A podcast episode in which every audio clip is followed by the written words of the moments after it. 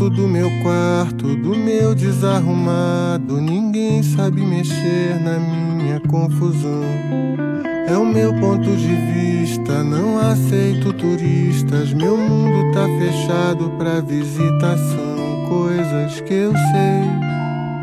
O medo mora perto das ideias loucas.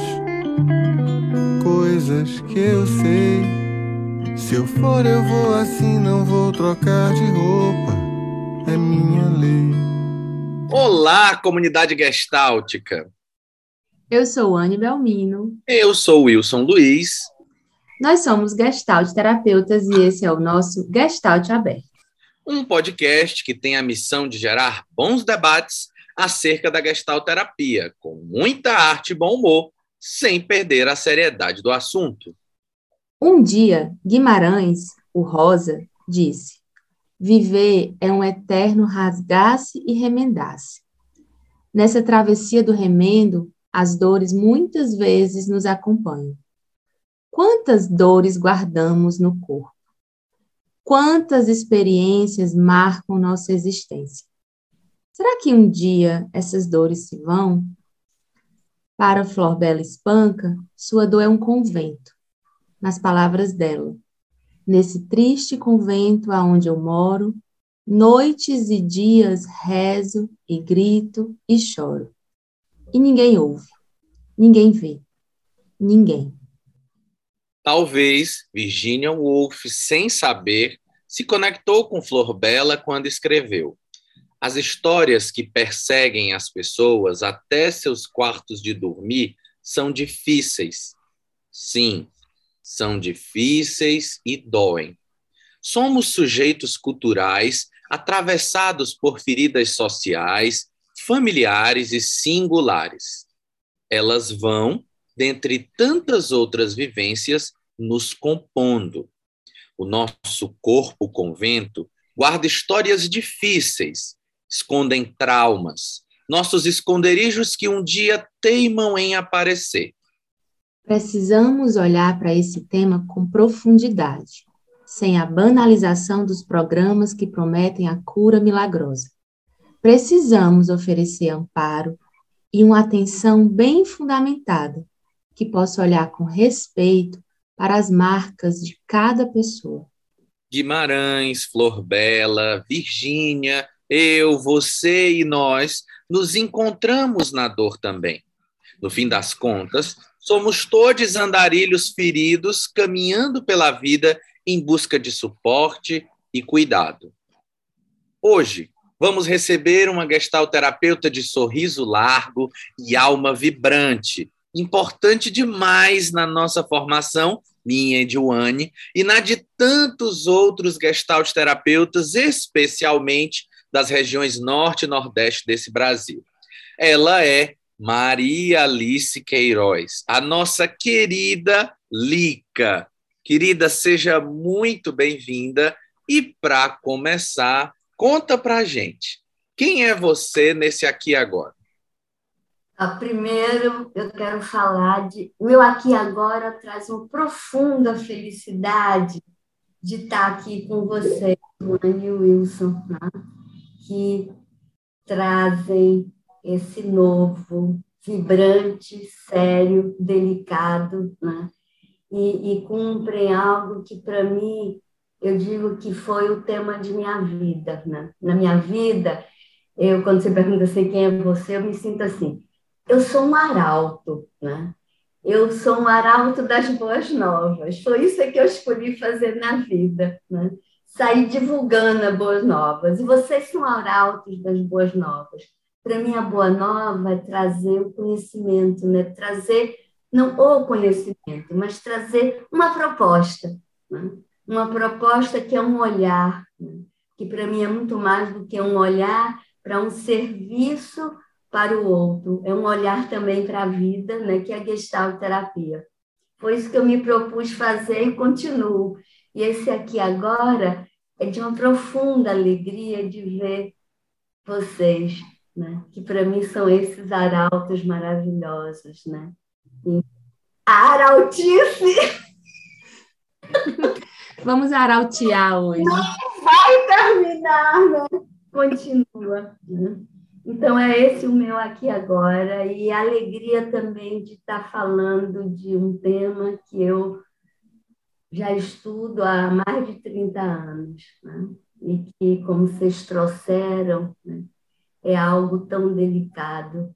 Gostei muito quando vocês falaram dessa questão que não, né? que não é cura milagrosa, é muito pelo contrário.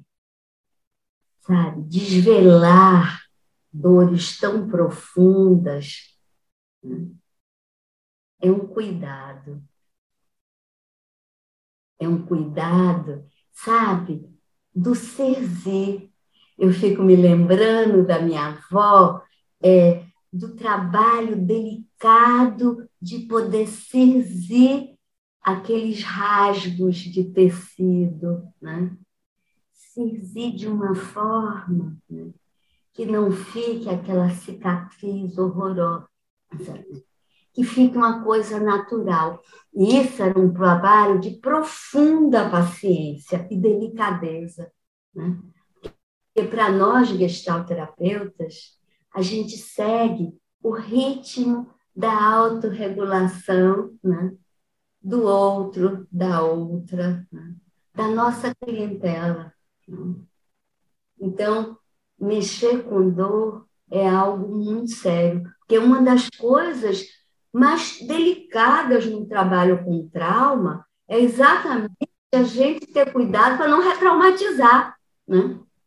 Porque senão, como dizia minha avó, a emenda é pior do que o soneto. Então, esses trabalhos em que você joga, tá certo, vai dizer, sim, a nossa abordagem é uma abordagem experiencial. Por isso mesmo é uma abordagem do cuidado, porque trazer a pessoa para, em vez de falar sobre, né, e experienciando o seu vivido para poder descarregar essa excitação onde ficou interrompida, seja de uma sensação, um sentimento, uma voz, um movimento, né? do que ficou ali interrompido, é algo muito delicado. Então, o trazer para esse experienciar precisa ser assim, aqueles micropassos da criancinha que está começando a aprender a andar, né? E precisa daquele suporte para que ela possa descobrir no seu ritmo de caminhar, mas não caia, né? Porque senão a gente retraumatiza. Então, isso é a delicadeza do trabalho do trauma. E achei tão importante esse início ser, né? Com Feliz Bela, com Virginia Woolf, né? Guimarães Rosa, né? que são paixões minhas, né? e trazendo a importância dessa delicadeza.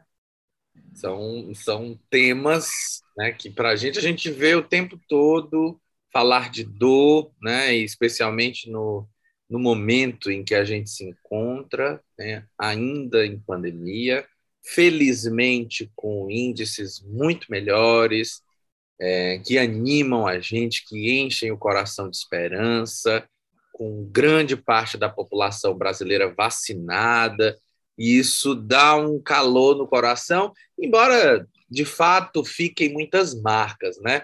Mas falando dessa coisa do trauma ali, que eu fico curioso, e acho que muita gente deve ter essa curiosidade também, em saber como é que essa história do trauma apareceu na sua vida. Por que pesquisar sobre trauma? Em que momento eu pensei assim, esse, esse aqui é meu objeto, vamos lá.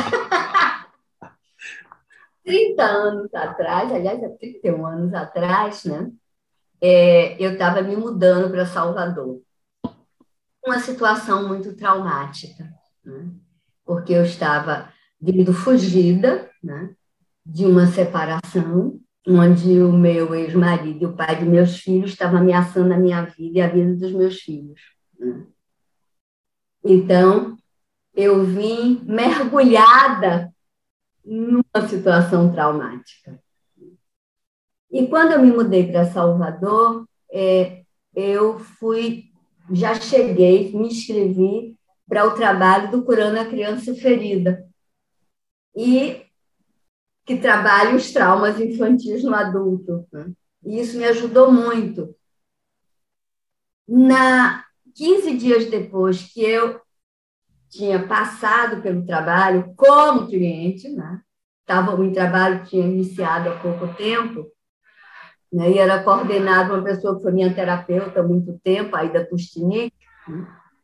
Então, quando eu... Aí eu fui convidada para entrar para a equipe, que uma pessoa tinha saído, que estava se mudando né, para o Rio de Janeiro. E aí eu entrei para a equipe e aí fui estudar, né? Porque tem todo um material, todo um material de trauma. A partir daí, eu nunca mais parei de estudar sobre trauma. Mas foi isso que é, foi da pele para o estudo, da pele para o cognitivo, para aprofundar. E como eu faço com, com tudo na minha vida, né? Fiz isso com a caixa de areia, fiz isso com o olhar transgeracional. Quando eu me fiz isso com o corpo, e quando eu comecei a trabalhar com o corpo em gestalterapia, a gente não tinha nada, né? não tinha ainda livro de nem nada. Né? Então, sempre quando eu acho algo interessante, que o estudo todo que eu comecei a fazer sobre trauma, né?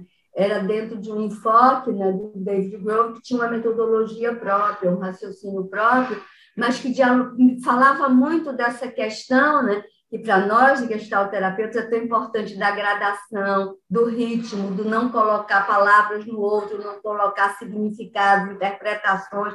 Gente, aí eu comecei, né? E aí é minha coisa, como gestalterapeuta, até hoje sou gestalterapeuta, né? Espero que amanhã continue, mas como devia da ordem do mistério, né? Então, eu digo, eu continuo gestalterapeuta até agora, isso me atende, né?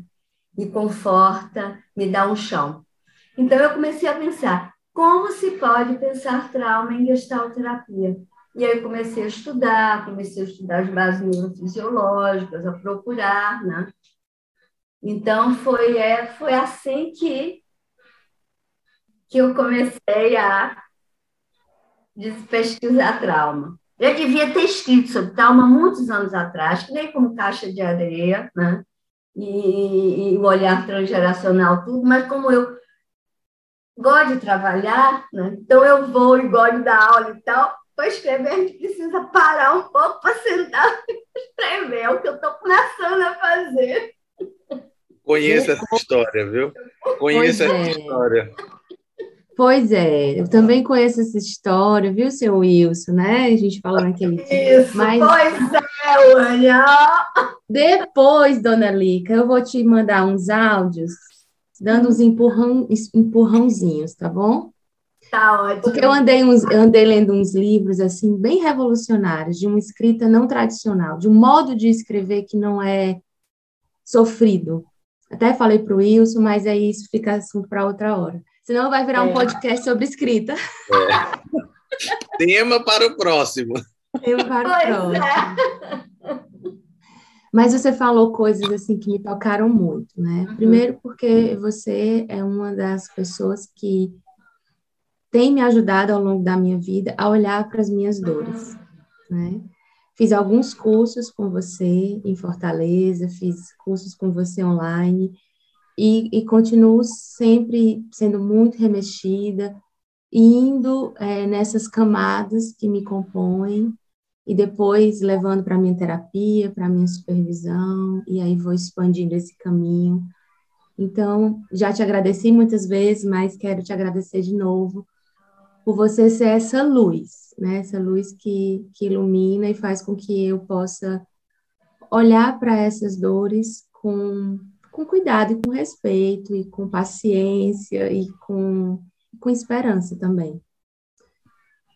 É, e aí você estava contando a sua história de estudo, e aí eu fiquei lembrando de um grupo muito legal que tem aqui em Curitiba, que se reúne, que estuda, vem, vem estudando há algum tempo. Eu faço parte desse grupo há três anos, que estuda corpo, gestalt terapia, traumas, educação somática. E é um caminho inevitável ir para o corpo, né? Então, queria que você pudesse falar um pouquinho, inclusive puxando um trecho do seu capítulo no livro Ensaios em Gestalt Terapia. Você escreveu um capítulo lá, né? Nas páginas do meu corpo, histórias em cicatrizes. É, e eu achei muito forte essa parte. Eu sempre escolho olhar a metade meio cheia do copo. Mas o corpo registra a metade vazia não vista em algum momento grita as dores desse vazio. Afinal, o corpo não se expressa, o corpo manifesta. Comenta um pouquinho disso para a gente. É, porque o trauma está no corpo, né? As, nós somos nós somos corporeidade, né? Então a experiência nossa é uma experiência dessa totalidade. Né? E o registro traumático, né, como é uma situação, de profunda ameaça, né, ele está inteiro no nosso corpo. Ele está na contratura de nossas musculaturas, né, de áreas do nosso corpo. Né. Não, é, esse é um, é um movimento neurofisiológico. Né? Frente ao perigo, eu entro num estado de alerta, né? E se aquele perigo né, é muito forte, em que eu não tenho, porque aí entra uma questão delicada, né? Para nós gestalterapeutas, a realidade é uma realidade significada. Então, é aquilo que é significado pelo cliente, pela cliente, pela pessoa que está no vivido como ameaçador. O que é uma coisa ameaçadora? É aquilo para o qual, para a qual essa pessoa não tem suporte para integrar ou digerir. Que pode ser um olhar. Ou pode ser o quê? Uma situação onde a pessoa está ali concretamente, né? A terra desabando, ela está ali em risco de vida sem ter onde se segurar. Não existe um trauma maior ou menor. Existe aquela experiência em que a pessoa não tem como. Então, naquele momento, né, que é vivido pela pessoa como algo ameaçador, até mesmo avassalador, né? Então, neurofisiologicamente, a pessoa automaticamente, né, você está falando da experiência somática, né, tem um estudo profundo sobre toda a questão neurofisiológica, né? Eu também tenho, estudo experiência somática. Né? A base é a mesma, independente da abordagem.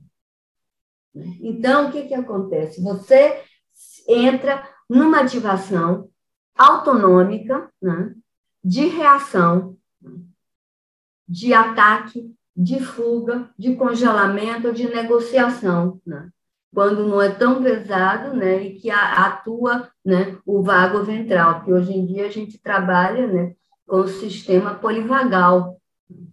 Então, é, é, é só, não é só é, a compreensão do sistema nervoso, né? simpático, parasimpático, inclui né? A compreensão do sistema vagal. Então, você tem essa reação autonômica. Isso vem o quê? Com alteração respiratória, com contraturas musculares, e aquelas situações inacabadas, aquela excitação que ficou interrompida, né? Tá ali Hoje em dia a gente estuda a questão da memória celular, né?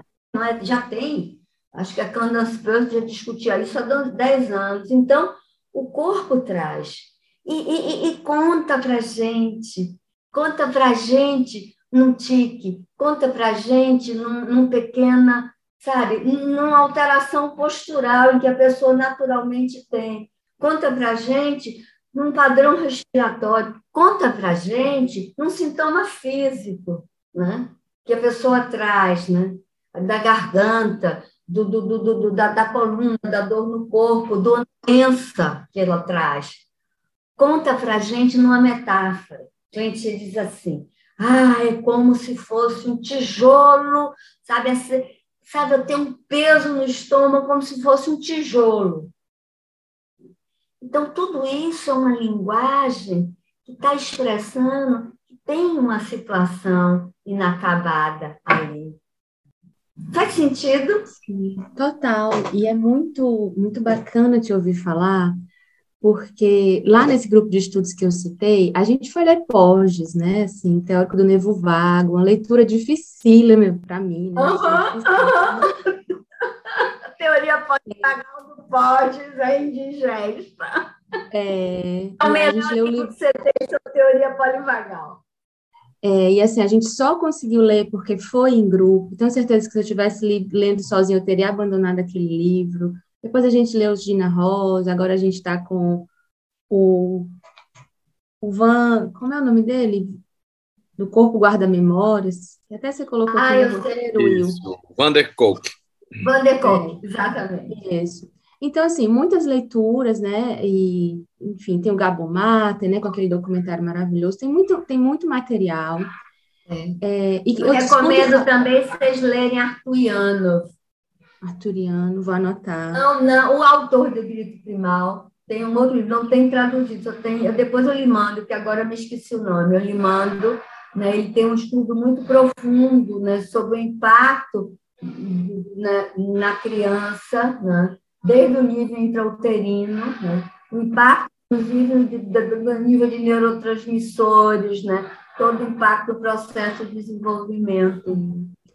Então, é, é nesse, nesse corpo né, total que a experiência é marcada, e aí ah. tem muitas, né? É um, é um campo de saber é, transdisciplinar.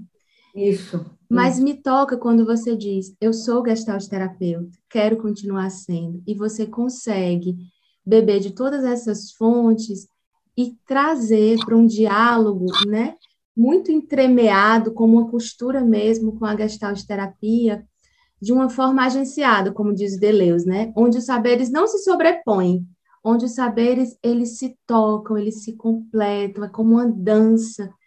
É, e aí comenta um pouquinho desse trabalho acontecendo ali na clínica, nos grupos, né, com essa delicadeza que você tem e transmite.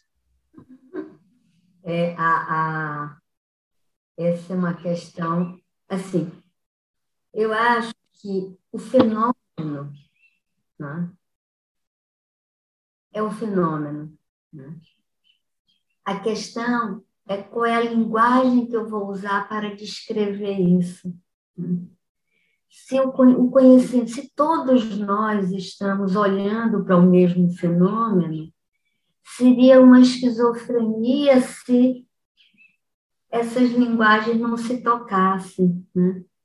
Então, a minha preocupação é assim: como é que nós, gestalterapeutas, né, lemos esse fenômeno dentro de um rigor de um método fenomenológico? Né? Então, como é que nós vamos fazer isso? Qual é a nossa linguagem? É como, por exemplo, né, quando você, né, se eu vou para um outro país, eu aprendo aquela língua, né? Mas o francês, o português, o inglês, eles estão falando a mesma coisa, né? Isso é diferente de você, é, de você fazer um ecletismo. Eu não é que eu seja contra o ecletismo, eu acho assim, que é impossível a pessoa ser eclética, eclético, porque você tem que estudar profundamente tudo. Né? Eu levo uma vida, anos, eu sou dos primórdios da gestalterapia, primeiros, da primeira turma de gestalt. Eu estudo gestalterapia até hoje. Né? E, e, não me, e não me acho né, a expertise em gestalterapia. Não, a gente tem que estudar, levar a vida estudando, porque conhecimento se move. E aí entra isso que você estava falando As, como a gente compreende o comportamento, tudo que está sendo descoberto em todas as áreas da ciência vão impactar nessa nossa compreensão. Então, eu não entendo uma pessoa que vai estudar né, um comportamento humano, individual ou coletivo, sem estar fazendo essa, né, essa tessitura com as outras áreas da ciência. Mas aí entra a questão do cuidado, né, que é o rigor metodológico e as bases epistemológicas que, né, que embasam esse seu olhar. Então, como é que nós vamos né, contar isso, né, ou trabalhar com isso dentro desse rigor? Então, aí entra a questão, volta de novo que eu estava falando, da delicadeza. Primeira, questão, primeira coisa né, é, é a questão da inclusão. Né? É, qual é essa realidade desse outro, dessa outra? Né? Porque não existe, eu, isso é traumático. Não é a experiência do outro, da outra, que vai estar me trazendo né, que aquilo foi traumático para ele, para ela, porque ele ou ela não tinha um suporte interno para integrar aquela experiência. Então, aquilo foi além do que o Pearl chama da emergência segura, né? Porque Pearl sempre também já dizia né, que problemas, questões são da ordem da vida. Né? A questão é o nível de suporte que a gente tem para lidar com aquilo. Né? E é isso que vai nos dar a base, isso é o nosso raciocínio como gestal terapêutico. Quando a gente pensa assim, a questão não é o fato, a questão é como eu lido com aquilo, só que tem uma equaçãozinha anterior. O como eu vou lidar com aquilo, né? Isso vem de teoria básica de contato. Como eu vou lidar com aquilo, né? Vai depender do nível de suporte interno que eu tenho, que é isso que vai possibilitar né, que aquele conteúdo possa emergir como figura, ou então que, que aquilo que emergiu como figura não fique interrompido e eu possa ir dando, integrando, e aquela gestalt poder ser fechada. Né? Que também não existe um tempo para aquilo. Né? Não existe um tempo a priori. O gestalt terapeuta pode prometer o quê? Eu vou estar junto nós estamos juntos nessa. Eu sempre digo para os meus clientes, as minhas clientes, né? vamos ter paciência. Tenha paciência, tenha paciência consigo. Né? O mais importante é não se atropelar. E quando você está trabalhando com essas situações, que são situações que foram experienciadas como amedrontadoras, né? É, e foram literalmente amedrontadoras, disruptoras né? de um contato, atropelar pode retraumatizar. Então, a maior preocupação do gestalterapeuta no trabalho com a sua clientela né, é essa, eu digo, essa delicadeza homeopática, né? para que o cliente, a cliente possa ir desenvolvendo. E aí volta a regra, né? Quando, Wilson, quando você falou qual era o ponto que eu queria deixar no final, eu já vou falar agora. Manda é, Que é o quê? Por favor, a regra básica para você trabalhar com qualquer situação que é experienciada, significada como traumática e daí fica interrompida, é, primeiro, o cuidado para o desenvolvimento com suporte interno. Eu tive o privilégio, Anne, é, é, de fazer o treinamento com a Gina. Nossa, que beleza, Lica. É, Conta. Ela é fantástica, ela é fantástica, né? Ela veio, né? Nós trouxemos ela aqui para a Bahia né, e ela deu um treinamento. Né? E eu ia, eu já tinha, ela tinha aceito, né? eu estava me organizando para ir para o trabalho belíssimo que ela faz, né? de integração lá, de trabalhar com os, israelenses e os palestinos, né? Nessa guerra são situações traumáticas profundas. Eu estava me organizando para isso, aí casei com o Jorge, aí mudou o movimento. Mas eu ainda tenho vontade de trabalhar lá junto com ela, né? Isso eu aprendi com ela, aprendi na prática, né? no treinamento, essa re... assim, o como, né? O como trabalhar buscando primeiro nesse cliente, nessa cliente, né? Esse cliente, essa cliente, mapear as situações de segurança, né? no geral, e que é importante o cliente ter, né, na sua bolsinha, na sua bolsinha dos quálidos, né, esses recursos, né, ou da Hermione, esses recursos, que os quartos é da minha época, né? na época mais atual é a Hermione. Lá do Harry Potter, né? esses recursos para poder usar. Né? E você, como gestalterapeuta, também sabe. Então, são recursos, experiências da vida desse cliente, dessa cliente, que quando o cliente, a cliente entra em contato com isso, se sente seguro, segura. Né? Outro ponto também importante, né? no ambiente do setting terapêutico, né? Que coisas podem funcionar como um ponto de segurança. Porque, de repente, o cliente mergulha naquilo e dissocia. Né? E, então, você pode trazer. Né? Um outro ponto, que eu já tinha aprendido essa importância né, no, no estudando sobre o trabalho do, dos traumas infantis no adulto, na adulta, né, que é a construção do lugar de segurança com a criança. Imagina, amplia essa questão e traz de uma forma bem, bem delicada, né, que, de, de mínimas coisas. Né? Eu me lembro quando eu estava fazendo trabalho com, com, com ela, né, que é, um, um, uma das coisas que, que me dava, olha, que me dava conforto, comer sucrilho. Então, assim, você nunca sabe, né? Então, aquilo vai emergindo, o cliente vai fazendo relações, a cliente vai descobrindo. E eu nem tinha me dado conta disso, que era um recurso de segurança que eu usava quando eu estava muito mobilizada e paralisada. Então, a gente não tem ideia. Então, esse é o primeiro ponto. O segundo ponto é o cliente, a cliente, entrar em contato com isso e poder. Olha que você estava falando do corpo, e poder trazer isso para o corpo. Né? Quando entra em contato, né, num trabalho de fantasia ou num trabalho concreto na relação, né, como é e aí se dá o tempo, olha a paciência, se dá o tempo para experimentar, e aí o trabalho com trauma implica num trabalho delicado de desenvolvimento de propriocepção. E aí a pessoa vai devagar, aos poucos, né?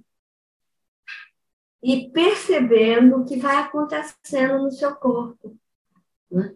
Uma alteração de respiração, às vezes descreve como um quente, afrouxou alguma coisa. Estava me lembrando da minha sessão de terapia essa semana, eu como cliente, né? Eu disse assim, nossa, parece que ampliou um espaço aqui dentro. Né? Ou então a sensação mesmo da descontração muscular, o que seja, né? Então, aí o cliente, a cliente vai apreendendo isso. Né? E aí resgata. Né? O que acontece? Porque quando você começa, olha a questão do, do conceito para nós de gradação, que é tão importante, aí você começa a ajudar o cliente, a cliente a entrar em contato com o processo quando o cliente está naturalmente trazendo. O cliente traz algo, né, porque a gente não empurra, a gente não inventa, nem define a priori o que, é que o cliente, a cliente vai trabalhar. O cliente começa a trazer algo, às vezes começa com uma sensação, outras vezes começa com um fato, com a memória, com uma palavra. Né? Então, você convida esse cliente, essa cliente, a mergulhar um pouco mais. Né? E à medida em que vai vir na mobilização né? do, do, do da, da ameaça, né? com todo um campo sensório, afetivo, muitas vezes da cena, outras vezes só da sensação. Né? Às vezes começa com a cena, às vezes vem as duas coisas juntas, a gente nunca não sabe a priori, né? porque é o que está emergindo no momento. Aí você não, não deixa esse cliente, essa cliente ficar perdido nessa questão, porque o cliente não tem suporte, né? Então a gente vai construindo a coisa da gradação, né? que é o conceito mais, eu acho, eu acho, Lírica, que é um dos conceitos mais importantes que a gente tem em gestalt terapia. Você sabe que eu abro a boca todo o curso que eu dou, eu falo nisso, né? Eu sei que eu sou repetitiva, mas é mesmo, não tem jeito. Né? Então, assim, aí você traz seu recurso, entendeu? E aí o cliente vai dançando, né? Vai para o recurso, né? Desativa um pouco, porque é uma questão neurofisiológica, né? Ele entra numa ativação de simpático, né? Ou de uma, de uma hipoexcitação do parasimpático, e se eu deixar, ele fica lá e aí continua sobreativando, né? Então, vai, eu digo assim, vai, afrouxa um pouco, né? Vai, né? Eu, eu, eu, eu raciocínio por imagem, eu acho que é por isso que eu gosto tanto de metáfora, né? A minha, o meu raciocínio é eminentemente simbólico. Vai, começa a apertar, aí você traz o contato com o suporte, afrouxa um pouco. Regulou, autorregulou-se, né? Aí você pergunta, pode convidá-lo para dar mais um passo. Né? E é sempre um convite. Que pode ser que esse cliente possa dar mais esse passo, ou por enquanto ainda não. Não importa. Né? E aí eu sempre peço para esse cliente ficar atento, atento ao que acontece no intervalo de um contato e outro, né? Porque algo mexeu, foi ativado, então, pode ser que fique mais ativado para a questão das situações que tecnicamente a gente vai chamar de gatilho, porque começou a mexer naquilo, né? Aí o organismo como um todo já se mobiliza para se autorregular, isso não é só ali, né? O processo continua. Eu digo que, na verdade, o processo não é na sessão, o processo é nesse intervalo, né? Entre uma sessão e outra, né? Que aquilo continua sendo digerido, mobilizado. Então, o cliente também leva esses recursos, né? começou a, a mobilizar, vem um gatilho, já tem um recurso para desativar, e vai indo, vai expressando, expressando. Peço também para ficar atenta aos sonhos, atenta, atento aos sonhos. Né? A imagens que vêm, flashes. Sim. Aí respondeu, respondeu muito bem. Aí chegou no, no assunto que me toca, né? Falou de sonhos, eu me. Seus alunos, alunas do curso que você deu aqui no GTBA falam até hoje. Ai, que delícia. E, e, assim, eu tenho uma história para contar disso. Tu está falando disso, que eu lembro de uma situação clínica no consultório onde eu recebi uma cliente encaminhada por um aluno psiquiatra que tinha feito o curso comigo, encaminhou essa, essa paciente com a questão de que Wilson ela é um paciente que tem um, um processo de sonho muito intenso e eu tenho acompanhado as questões dela, mas, cara, isso é muito figura no processo dela, assim, e eu acho que o trabalho com você seria legal. Massa, Vamos lá. E aí, no acompanhamento com a situação dessa cliente, ela tinha muitos sonhos recorrentes com o mesmo tema, né? E a gente começou a trabalhar esses sonhos.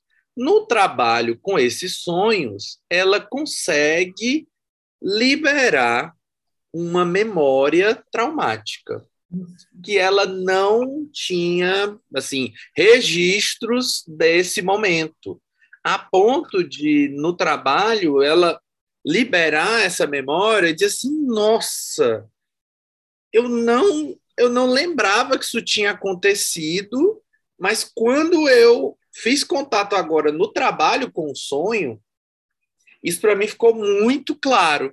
E aí a gente começou a trabalhar, assim, a coisa se reconfigura no processo, né, e toma outra forma. Então a gente passa a olhar ali para esse trauma, entendendo que de fato esse sonho era esse ajustamento para que o corpo começasse a dar conta dessa situação inacabada, né?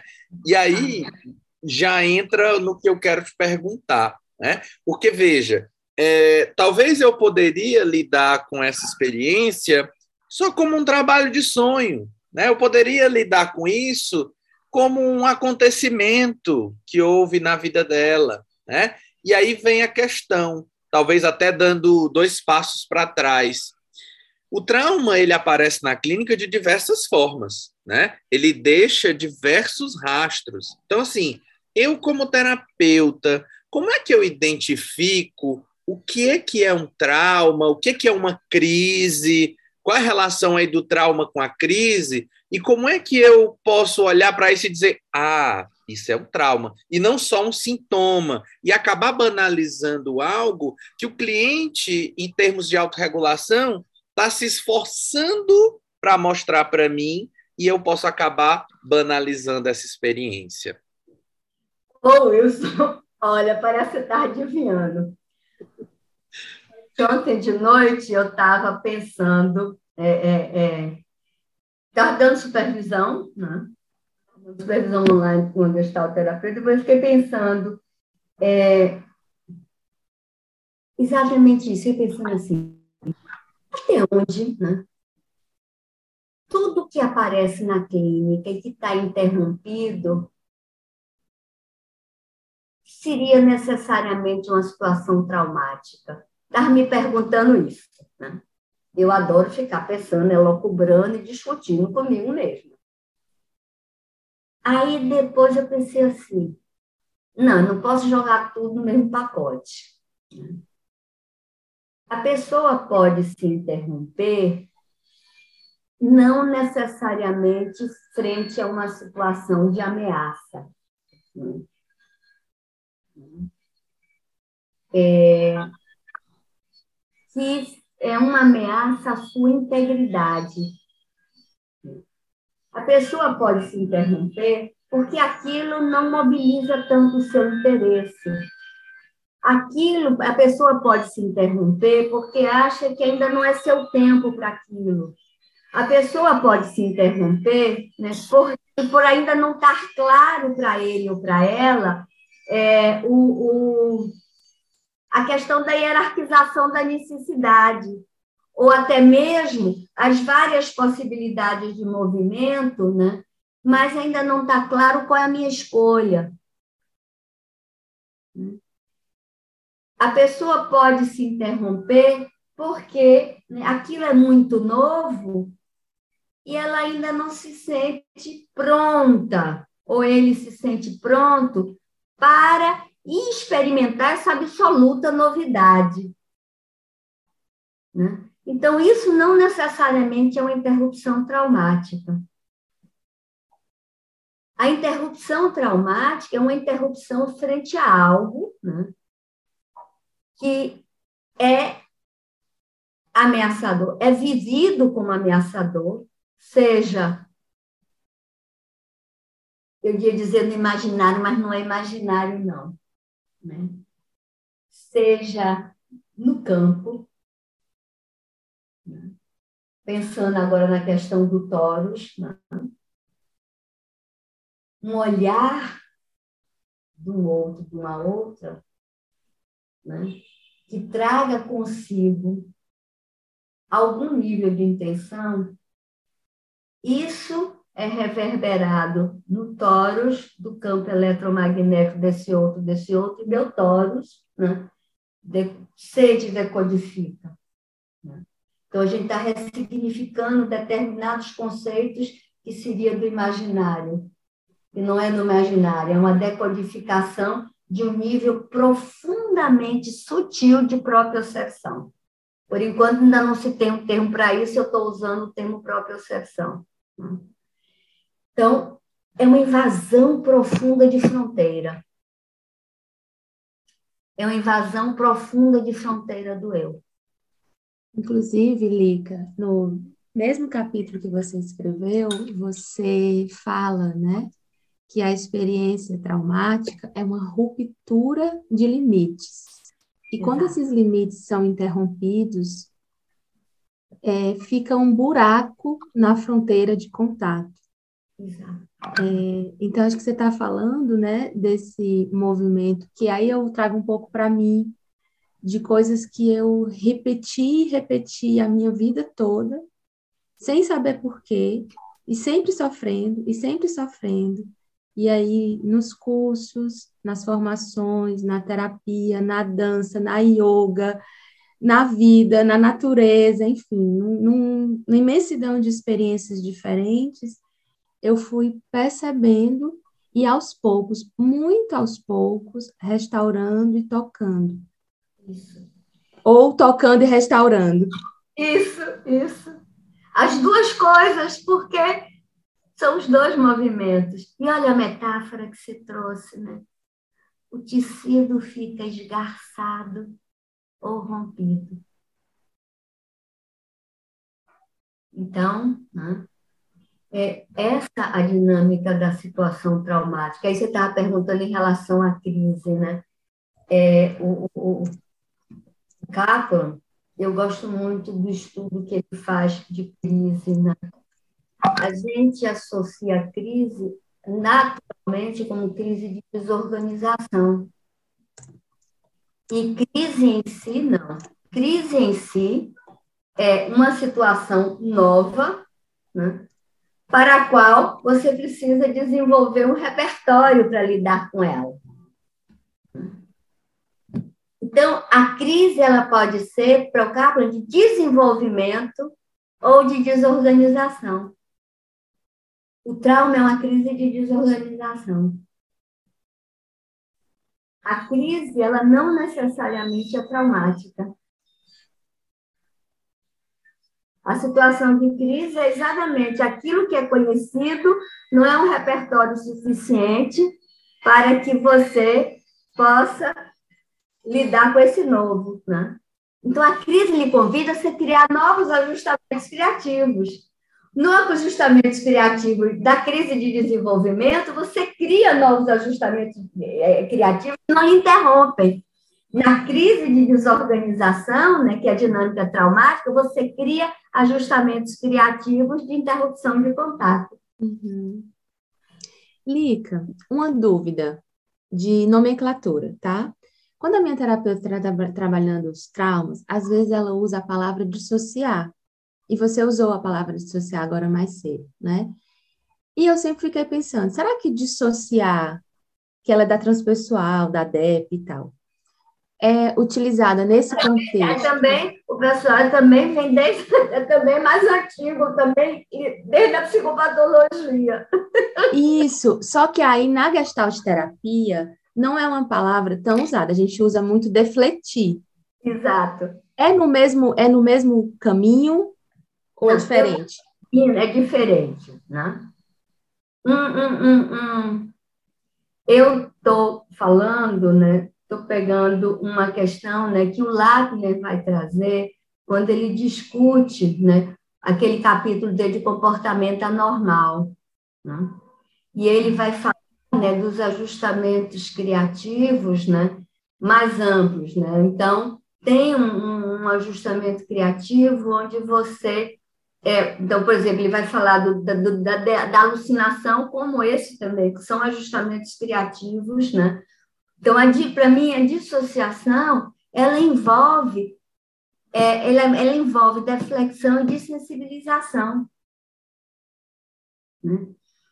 Você sai daquele contato, né?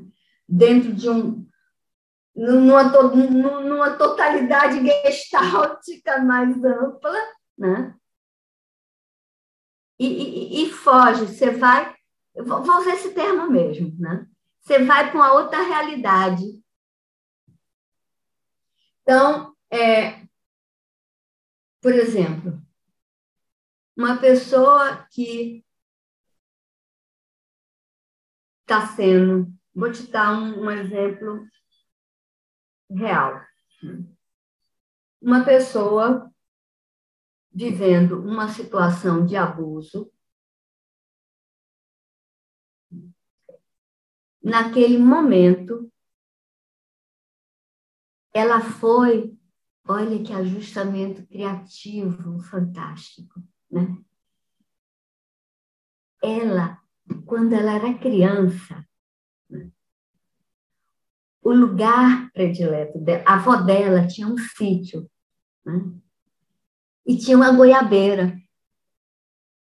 E ela fugia de casa e subia na goiabeira e ficava naquele, naquele galinho da goiabeira, né? curtindo os pássaros, comendo goiaba. Ali era um lugar de prazer e segurança para ela.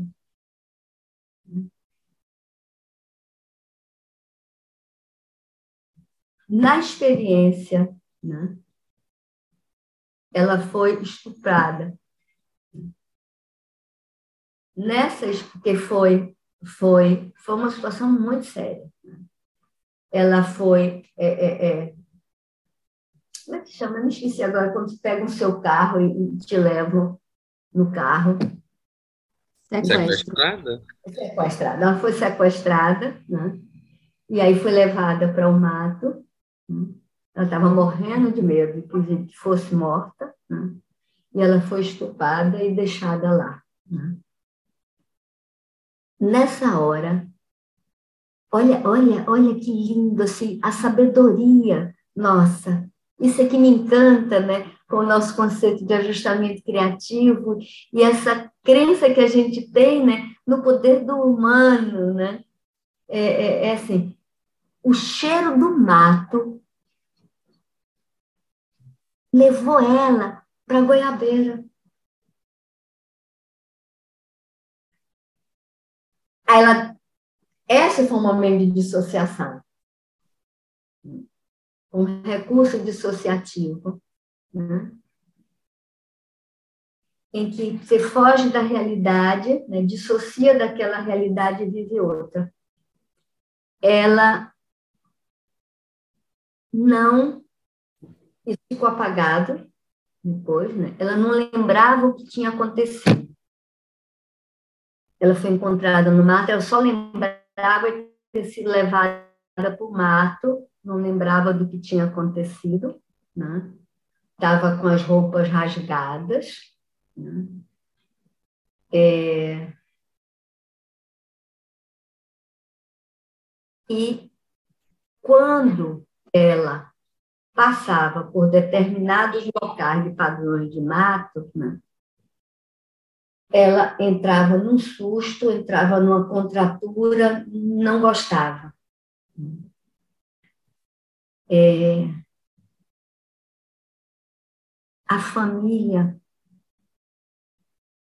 foi muito sábia. Né? Não levaram ela para fazer exame de delito. E se isso retraumatizaria ela deram a ela uma pílula do dia seguinte, como um, um, um, um remédio para poder relaxar e aliviar. A família não confrontou ela né, com o fato em que ela ainda não tinha condição nenhuma de entrar em contato.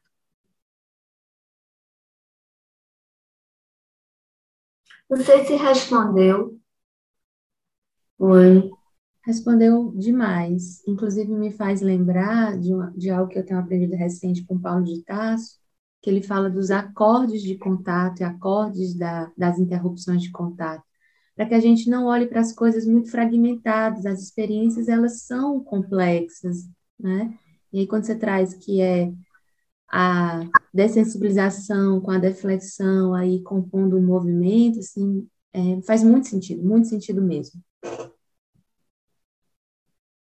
E você vai falando disso, Lica, e aí a primeira sensação que me vem assim é, ufa, né? tivemos uma família que conseguiu ter esse heterossuporte muito feliz num momento desse, né?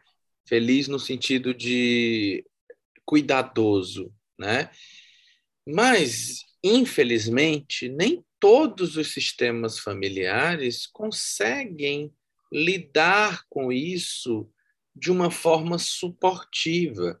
Inclusive, muitas vezes, é, e a gente sabe disso por diversos índices de pesquisa, né, de que, os, é, falando dessa experiência, por exemplo, experiência de estupro, violação de ordem sexual, muitas vezes vem de pessoas da mesma família.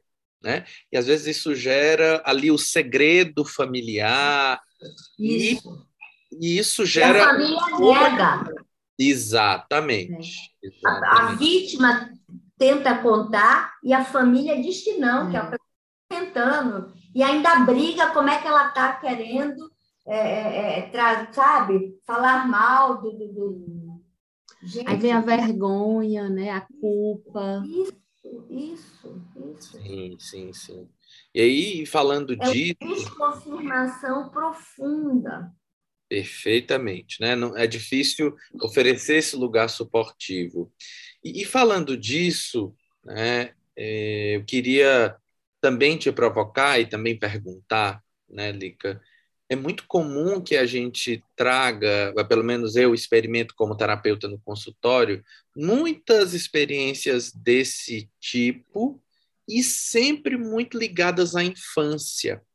Né? Você falou na sua história né, de que o teu primeiro contato com o trauma foi nesse trabalho com a criança interior, né? Então, eu queria te perguntar por que isso é tão comum na infância ou por que a gente corre para a infância quando está nesse lugar de traumatizado? Aonde está essa criança? Por que é tão importante a gente olhar para essa criança interior, especialmente quando se fala de trauma? É, objetivamente falando, a criança ainda, ainda está né, se construindo nesse modo de funcionar de self como personalidade. Ela está se aprendendo no mundo. Ela ainda não tem né, é, desenvolvido, inclusive fisicamente, né, recursos de defesa.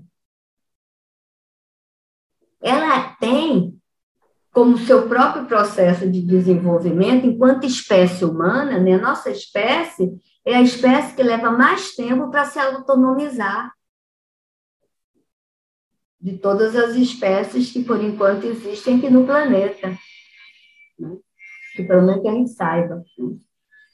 Então, é, ela está essa criança está objetivamente numa condição maior de vulnerabilidade.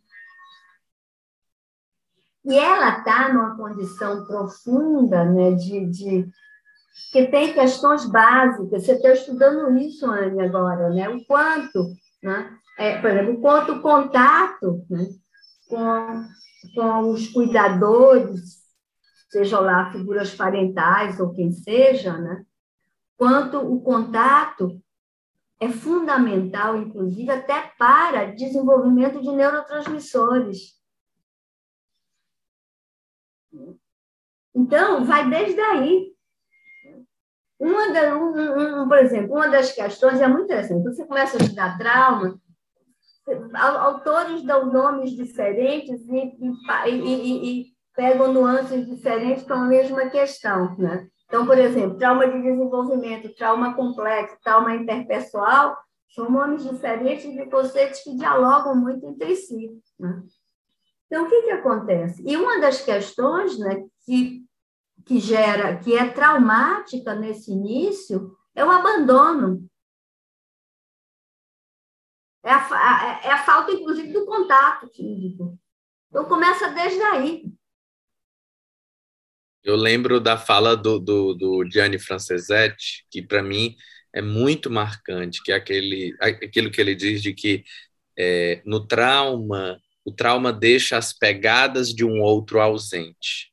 Né? Esse lugar do abandono. Eu acho isso espetacular, porque para mim, assim, resume, sem diminuir, mas resume esse lugar da ausência como sendo uma das principais máculas desse lugar. Não só o evento, mas a, a, o escancaramento da ausência de alguém. Exatamente, exatamente. Né? E a ausência em si já é um evento. Exato. Né? Então, é nesse sentido, né? A criança, como ela está ainda, né, se construindo num modo de funcionar de self como personalidade, o, o, o dito do outro, o olhar do outro, ela está se construindo nessa, nessa relação que a gente se constrói, né? pelo menos para nós, gestalterapeutas. Né? Então, essa relação é fundamental nessa construção. Então, olha, essa ausência, essa ausência é, é experienciada de vários níveis.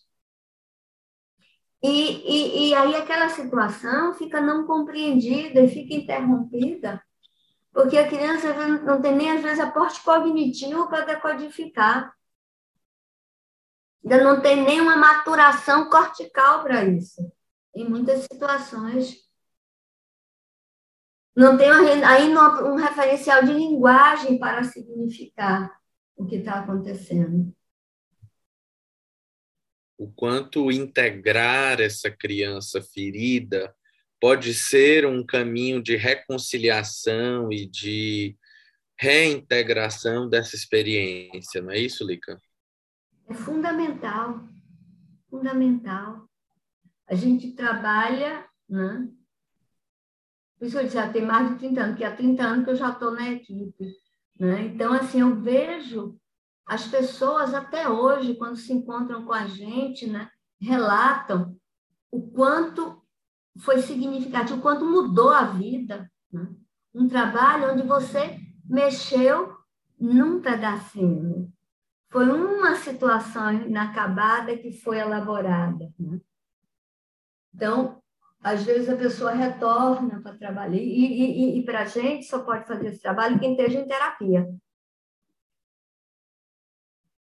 porque leva o material para aprofundar e continuar trabalhando na terapia. Que aí volta aqui que vocês estavam trazendo. Não é milagre, nenhuma coisa que você resolve. Então, assim, você destapou, fechou alguma excitação que estava interrompida, mas a pessoa vai precisar de um tempo para continuar elaborando isso. Isso daí abre outras portas. Então, a pessoa precisa ter esse aporte para continuar trabalhando e elaborando. Porque mexer com essas situações infantis é, mexer no vespeiro. Né? Para nós nordestinos, isso não faz sentido. Então, isso é uma coisa muito delicada, e volta então aquela metáfora que a gente usa tanto da cebola, né? das camadas. Então, você está ali, a gente nunca sabe quando começa a mexer, onde, olha o que você estava contando, trabalhando um, sonho, e os sonhos trazem, né? E aí o bom da gente, né, que eu acho que é o que nos dá segurança, assim, se aquilo emergiu naturalmente como figura, já existe algum nível de suporte para mexer com aquilo. Mas você foi, você foi o quê? Você foi trabalhando como sonho, gradativamente, aí o que pôde emergir. Se já emergiu, né, nesse processo orgânico, né, então já tem um nível de suporte, regra básica de contato, já teve um nível de suporte para isso. Aí Posso você pode aqui, Lica. Lamete, por favor. Tem, eu fiquei aqui remexidinha porque vocês, vocês falaram do sonho, né? E de fato, né? O, os sonhos trazem muitas metáforas que quando a gente é, se propõe a aprofundar em terapia, muitas, muito conteúdo emerge. Só que eu fiquei pensando que os, é, são os sonhos, o corpo, a arte, enquanto experiência simbólica. Né? Então, tudo que se manifesta nesse simbólico fala de nós e das nossas dores. E a linguagem, e a linguagem mais completa que tem, mãe. Você que trabalha tanto com arte, né? É a linguagem mais completa que tem. É a linguagem simbólica. Então, nós trabalharmos com arte, com metáfora, com, com, com né? a arte é uma fisicalização da metáfora. Né? Trabalhar né? a dança, o movimento, né? trabalhar os sonhos, né? caixa de areia. Caixa de areia, tudo, né? Que, que a pessoa está ali simbolizando, criando, né? um, um, um, é uma linguagem muito mais completa. Porque é uma linguagem integrada, onde a pessoa transcende a forma da linguagem verbal. Que a linguagem verbal ela é aprendida, é dada. Né? Então, eu diria assim, uma incoerência epistemológica, porque a gente não pode trazer nossa singularidade, tanto que a gente vive inventando tema. Acabamos de falar, nunca já nem me lembrar o que foi. Mas, enfim, então, com a, com, com a metá, com a linguagem simbólica, né? tanto que você tem tanto, quantas vezes o cliente diz assim, ah, é como se, né? E aí metaforiza, traz a linguagem. Então, a linguagem simbólica é mais ampla. Ela pode expressar de uma forma mais inteira, com mais inteireza, a experiência do vivido, com certeza. Com certeza. Perfeito.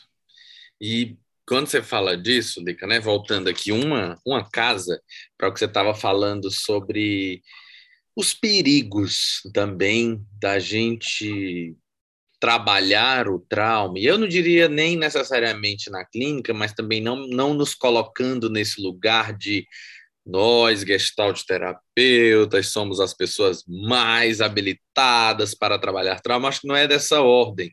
Mas, por outro lado, é, a gente até falou mais cedo aqui do livro do, do Van der Kolk, né, que é O Corpo Guarda as Marcas, uhum, uhum. e eu fiquei muito curioso porque esse livro está há 180 e tantas semanas no primeiro, do, no primeiro lugar do ranking do The New York Times, no ranking da Amazon, ele lidera vários rankings como o livro mais vendido.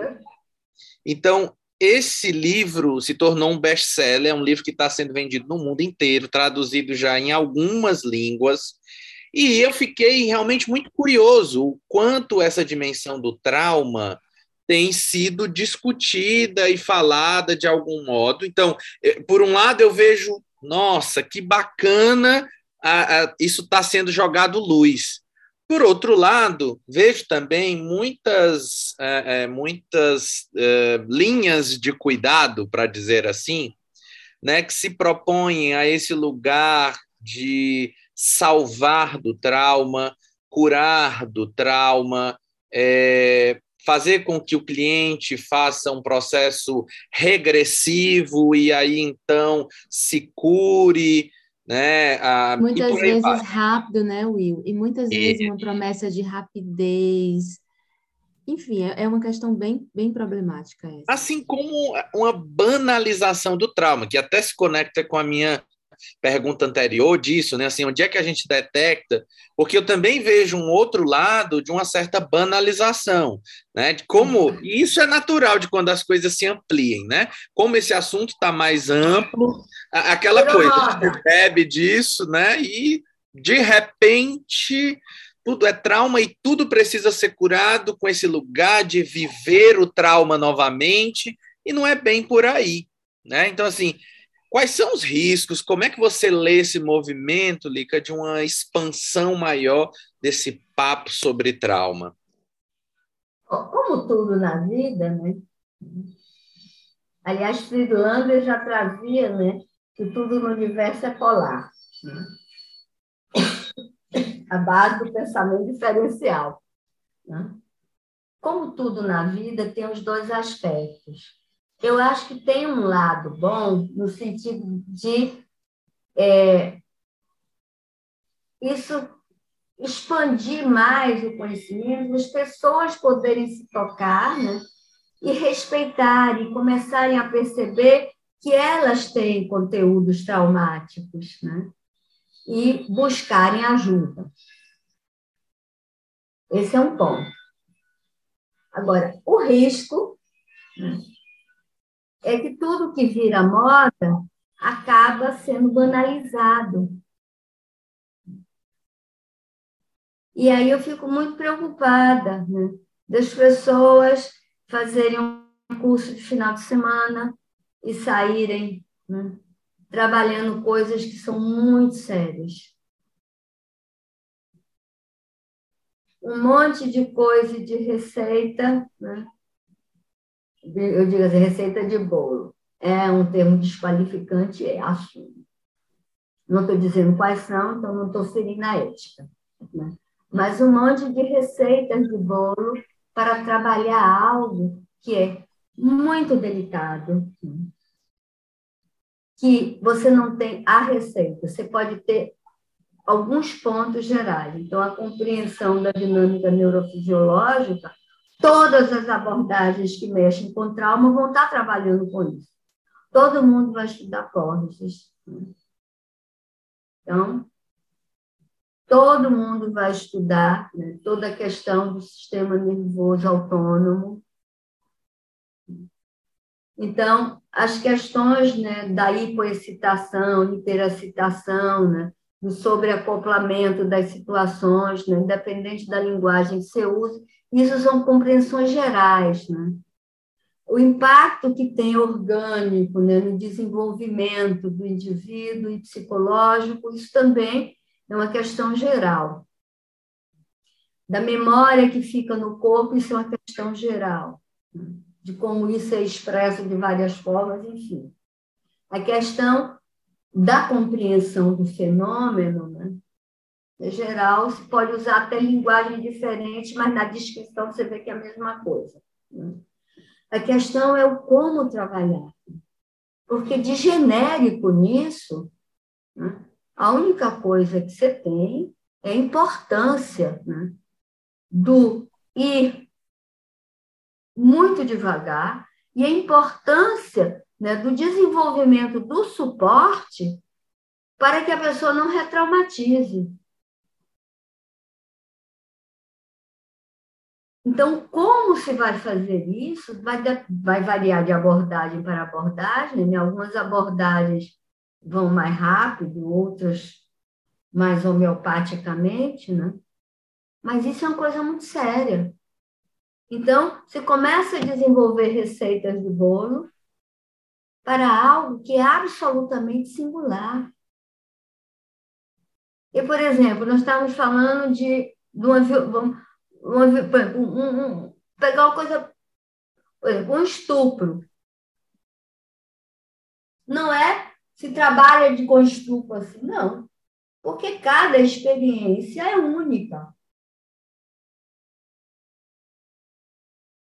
Então, né, essas regras gerais, onde você, eu digo assim, você pega a mesma forma e faz todos os bolos na mesma forma, ou faz uma receita única para fazer todos os bolos, não, não, não existe. Eu sempre faço metáfora com comida, porque eu adoro cozinhar, né? Se eu não fosse psicóloga, eu ia ser cozinheira. Então, não tem. Isso, isso é uma coisa muito séria. É o risco da banalização de algo que é muito profundo, porque o dano vai ser muito mais sério. Você pode desorganizar a pessoa. Lica, deixa eu puxar esse ponto para uma questão sobre o trauma coletivo, né? Uhum. Que eu acho que vai compor bem com o que você está trazendo. Em 2012, mais ou menos, eu li um texto da Eliane Brum falando de uma psicóloga que atuava no Médicos Sem Fronteiras. E ela ia para lugares devastados pela guerra, né, em crises tremendas, de pessoas traumatizadas, né, muito machucadas e com a, com a carne muito viva, porque o Médicos Sem Fronteiras atua, né, às vezes no meio é. do conflito. É. É, e ela trouxe, né, de forma muito sensível, uma série de experiências e de manejo dessa psicóloga ali, com o que tinha possível, e na maioria das vezes só tinha possível o corpo, que é muito, né, como recurso. Então, trabalho com dança circular, esse trabalho de, de, de convidar a comunidade a olhar qual é a sua goiabeira, né? É, e, e com mulheres, enfim. E a gente está atravessando agora, nesse momento, é, uma profunda crise, né, de diversas ordens, com a pandemia, com o desgoverno, estamos coletivamente traumatizados, muito, muito machucados, né? Então, como é que você pensa esse manejo, né, do trabalho com traumas coletivos e grupos? Uhum. É, né? O trabalho com os traumas coletivos envolvem né, o que se chama tecnicamente emergências e desastres. Né? Eu estou ampliando o raciocínio do trauma coletivo, que eu estou colocando. Antes eu colocava o trauma transgeracional e o, que eu, e o trauma estrutural né, como traumas individuais. Mas eu estou agora colocando eles também, junto com emergências e desastres, dentro da ordem dos traumas coletivos. É, mas você está falando mais especificamente voltado para quadro de emergência e desastre, mas eu queria ampliar um pouquinho. Né? É, você tem níveis de atuação. Então, você está falando de recursos para se trabalhar né, com as vítimas pós-evento, que o primeiro nível é durante o evento. O primeiro nível é só levar para um ambiente seguro, né? tirar a pessoa do risco. Você está falando o quê? Em recursos pós-evento, que vão ser feitos, né? não só com as vítimas, né? mas você também. Você vai ter três, é, você tem alguns níveis de vítima dentro do, do, do, do trauma coletivo. A vítima em si, os familiares, você tem é, a equipe, que você tem que estar atenta também, né, que está ali atuando, né, porque é um, é, é, um, é, um, é um, um índice de desgaste físico e psicológico enorme. Né? E você tem também um outro nível né, de vítima que às vezes não se leva muito em conta, que é as pessoas que estariam ali presentes e que não estão, não por alguma questão não estavam, e que isso muitas vezes traz uma culpa enorme.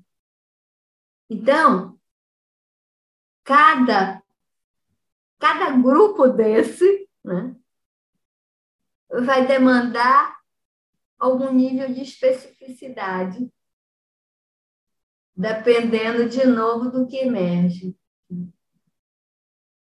Então, uma das. Você está falando a coisa do grupo. O grupo tem, quando você está trabalhando com traumas coletivos, né, o trabalho em grupo é um, e principalmente o grupo temático, é muito potente.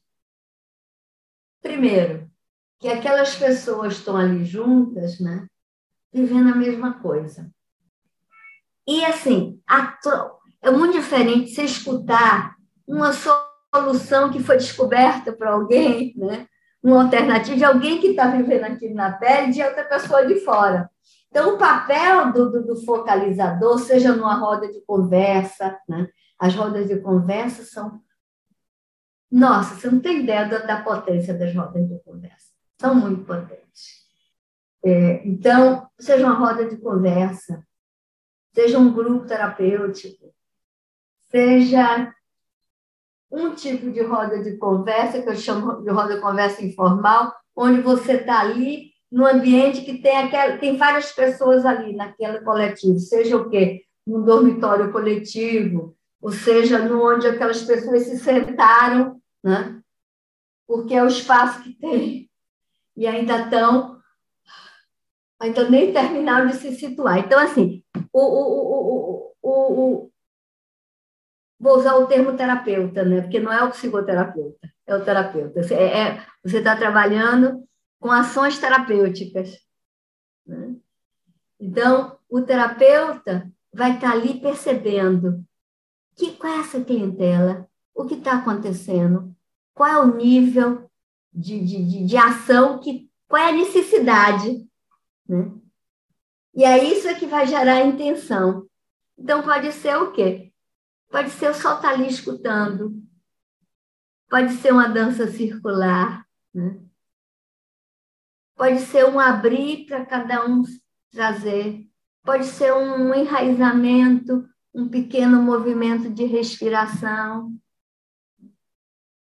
pode ser uma ação né, socioeducativa. o dar instruções, né, para aonde a pessoa pode, para uma orientação do campo geográfico. O que é que tem aonde que pode ser buscado? Tudo isso são ações terapêuticas que o que a pessoa, né, que está ali na equipe de trabalho, que é uma equipe sempre multidisciplinar, vai estar tá fazendo. Pode ser uma ação individual, de você levar a pessoa para um lugar, para um posto, ou para pegar água, pra, ou então para encontrar a família, um outro membro. O que é? Ou pode ser o quê? Uma ação é, é, é coletiva de criar os microgrupos de suporte. Quem quem está mais inteiro que possa levar essa pessoa, você está entendendo? Mobilizar os recursos de ajuda dentro da própria comunidade. Então, tudo isso são ações que são importantes no trauma coletivo. Eu estava me você estava falando da pandemia, né? Eu estava me lembrando de uma ação coletiva que foi desenvolvida, se não me engano, na Itália, né? E que depois foi divulgada aqui no Brasil, né? Que as pessoas que estivessem precisando de alguma coisa pendurassem um pano de cor X, né? A pessoa que tivesse sofrendo algum nível de violência doméstica, né, que aumentou muito, pendurasse alguma coisa de cor Y. Então, o, o, a gente ainda está passando por, por exemplo, nós lá na universidade, a gente construiu o, o, o aconchegar, que eu até apresentei no, no, no congresso né? da roda de conversa que a gente tá, é, é aberto para os estudantes, né? que ainda que estão chegando, que estão em aula online, que, estão, que perderam o restaurante universitário, que ainda está ainda sendo aberto, que uma série de ajudas né, que eram dados para os estudantes de fora não estão acontecendo por causa da nossa universidade, independente dos cortes, a, nossa universidade, por ser contra o governo atual, foi uma das punidas. Né? Então, assim, são recursos, são recursos né, para um quadro de emergência que a gente está vivendo. Uhum. Alica, é, é, sempre muito, muito bom te ouvir. Tenho certeza que eu e o Will, a gente tem muito mais coisa para perguntar. É, mas a gente tem aqui, né, um, um, tempo kairos que a gente vai vivendo, fluindo, aí tem uma hora que Cronos bate na porta e diz, olha, tô aqui. Tô aqui, vamos aqui. e Nossa, aí, nesse... horário, exato. É, nesse, nesse fluxo, né, assim, acho que passeamos por, por muitos temas que, que estão contidos, né, nesse grande assunto trauma. É, a sua colaboração é muito valiosa, né, para nós, para a comunidade gestáltica, especialmente para a minha vida, como eu te falei no começo. Muito, muito obrigada. E a gente sempre pergunta no finalzinho se você quer deixar uma palavra final, ainda não são as indicações, é só aquele arremate, né? Você começou a costura ali, aí vai dar aquele arrematezinho, né? Na linha. Um, mandar um recado, fazer uma reclamação, um protesto, um pedido. Microfone aberto, Lica. Não, eu queria pedir paciência. Paciência, porque a paciência é a base para o cuidado, para lidar com essas situações que são tão delicadas. Né? Eu vou usar uma metáfora. Né? Se imagine tendo que server né? um pano muito antigo e delicado. Né? Aqueles panos que, se a gente não pegar com muito cuidado, ele pode até desmanchar. Então é isso. Como eu posso pegar nisso aqui para que não desmanche, né? e que eu tenho que pegar aquela agulha fininha, fininha, fininha, fininha, para poder devagarzinho, né? E sezino, porque a arte do sezir é aquilo que você dá aquele microponto, e aí, a depender daquele microponto, é que vai lhe convidar para ver aonde é que você pode juntar aqui outro pedacinho naquele, né? E é um trabalho de profunda paciência e delicadeza. Eu queria deixar essa metáfora. Maravilha. Nós tivemos a honra de receber ela, Maria Alice Queiroz de Brito, nossa queridíssima Lica Queiroz, que é psicóloga, gestalt terapeuta, mestre em psicologia social pela Universidade Federal da Bahia, especialista em psicologia clínica, é professora do Instituto de Psicologia da Universidade Federal da Bahia, onde supervisiona estágio com enfoque de intervenções de curta duração nas áreas clínica, clínica ampliada e hospitalar na abordagem gestáltica. Sócia diretora do Instituto de Gestalterapia da Bahia, membro do corpo docente de cursos de pós-graduação Lato Senso e formação em gestalterapia em vários institutos do Brasil. Lica é uma das principais responsáveis pela chegada e difusão da gestalterapia no norte e nordeste do Brasil. É criadora da metodologia Reconfiguração do Campo Familiar, um enfoque transgeracional em gestalterapia, Desenvolveu uma metodologia sobre o uso da caixa de areia como proposta de experimento em gestalterapia e desenvolve um trabalho muito particular sobre o manejo e compreensão do trauma a partir da abordagem gestáltica, se tornando a principal referência dentro da abordagem, além de ser autora de capítulos em vários livros de nossa abordagem sobre o tema é você, minha amiga. Muito obrigado mais uma vez por ter aceito o nosso convite. Estar com você, para mim, é sempre uma aula, é sempre um aprendizado. É, os aprendizados não só de ordem cognitiva, mas de ordem sutil. Seu abraço, saudade da gente juntinho, que logo, logo, Boa Vista que nos espere, que esse abraço vai acontecer. Eu que agradeço, queridos. Quero agradecer profundamente a você, a você. É uma honra para mim estar aí no Gestalt Aberta, né? Eu queria mais uma vez parabenizar para a profunda contribuição que vocês estão dando para a nossa abordagem aqui no Brasil. Né? Minha profunda gratidão também a vocês por esse convite. Lica, é, vou, vou pegar aqui, antes de, de puxar o E-Figura, né? Queria pegar o gancho de vocês que falaram do, do Congresso e convidar o pessoal para entrar no site do Congresso, para olhar lá, é uma região maravilhosa. Vamos se reunir no norte, vamos se abraçar, que agora já é possível, né? Todo, todo mundo vacinado. É, e também convidar as pessoas para conhecerem a ABG, para entrarem no site da ABG, para se associarem. É um movimento importante para a gestalt terapia brasileira. Né? E você sabe disso porque você estava lá no comecinho. Né? É uma caminhada muito grande de lá para cá e a gente precisa honrar esses passos e continuar é, fortalecendo a gestalt terapia.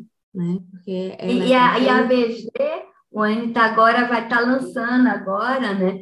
É, micro falas, palestras de vários gestalterapeutas, né? Para vem aí, os... vem aí. Simpósios da ABG. Vem aí, sim, novidades. Sim. A gente já está dando aqui o furo de é, reportagem aqui, ó. Exatamente.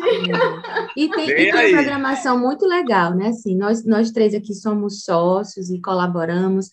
E é, é, eu estou agora no grupo de estudo de transgressões gestálticas, né, conversando sobre a população LGBTQIA+, e, tudo. e é assim, uma potência. Eu já estou me organizando para esse ano já começar, já estou deixando livre. Eu quero estar nos dois grupos, que também tenho discussões de questões raciais.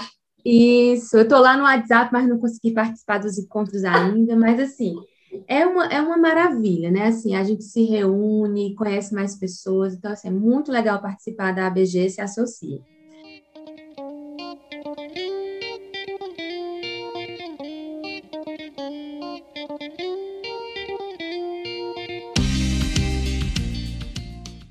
E aí, agora, né, assim, vamos para o nosso amada figura. O pessoal nessa hora já pega o caderno, já pega a caneta para anotar as dicas e as sugestões.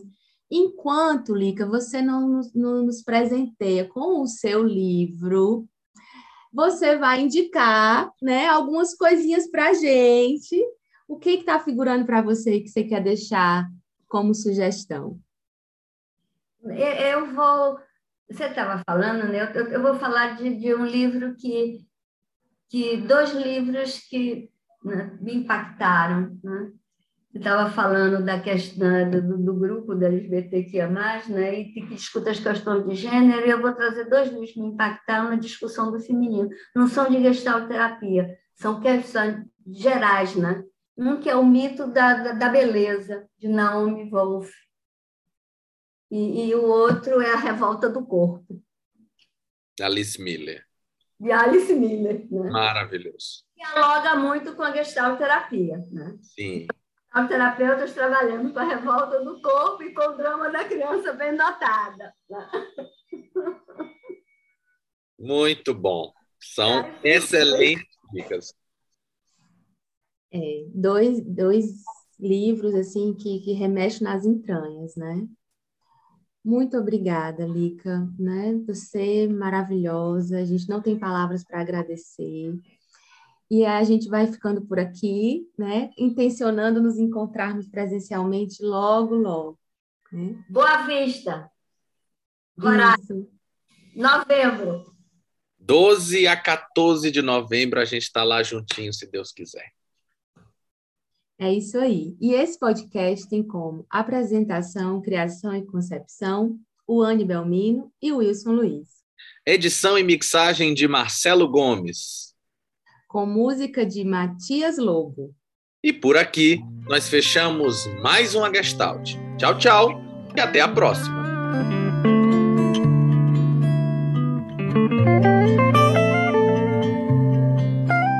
O Chico Buarque fala também, né? Acho que até hoje ele fica nervoso ao entrar no, par, no, no palco. É. Maria Bethânia diz que quando vai estrear um show, ela sonha com prova de matemática. Odeia matemática e quando vai estrear um show, ela sempre sonha com prova de matemática. Já começamos o episódio, vamos lá, Will. Pois é. Vamos já lá, então. De trauma, viu? É, já estamos falando de trauma, exatamente. Não vamos nos traumatizar, né? Com esse momento inicial de frisson que faz com que a gente se sinta vivo, viva. É isso.